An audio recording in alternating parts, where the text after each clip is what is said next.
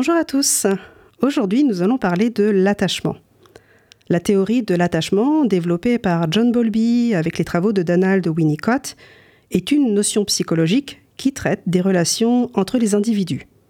Son principe de base est qu'un jeune enfant a besoin, pour connaître un développement social et émotionnel normal, de développer une relation d'attachement avec au moins une personne qui prend soin de lui de façon cohérente et continue. Pour que l'attachement puisse se faire, il est nécessaire que le lien entre les personnes soit sécure et que la confiance ne soit pas remise en doute.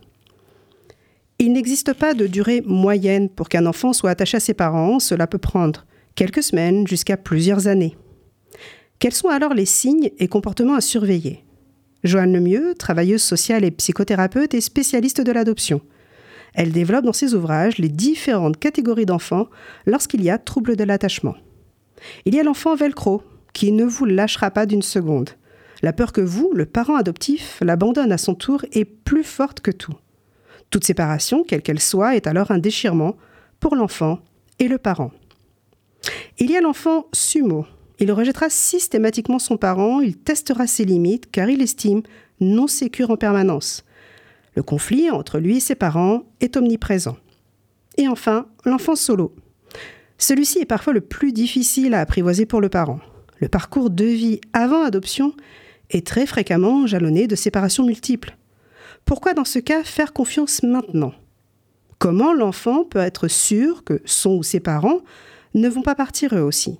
L'attachement ayant été souvent synonyme de blessure, le plus simple pour l'enfant est de garder une distance et de ne faire confiance qu'à lui-même. Que pouvons-nous faire alors? La notion de préparation pour les futurs parents adoptants est indispensable. Savoir identifier les signes, connaître les parades pour ensuite mettre en pratique la bonne attitude et utiliser les bons mots avec son enfant.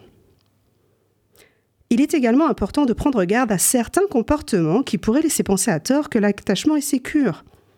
Prenons par exemple le cas d'un enfant qui va avec tout le monde sans souci. On dira de lui, mais formidable, quel enfant sociable. Mais ici, le parent doit s'interroger. Cette attitude ne montre qu'un sentiment profond d'insécurité, l'enfant cherchant à tout prix à plaire à tous pour se trouver de manière totalement inconsciente un nouveau parent en cas de défaillance du premier. En adoption, on dit souvent que l'échange avec d'autres parents permet de comprendre, de se rassurer. Dans ce cas précis, l'échange peut être utile, hein, mais la prudence est de mise. Chaque enfant est unique et n'aura pas les mêmes comportements vis-à-vis -vis de son insécurité. Le temps joue en faveur des parents, il faut conserver une régularité et des routines dans nos actions vers nos enfants.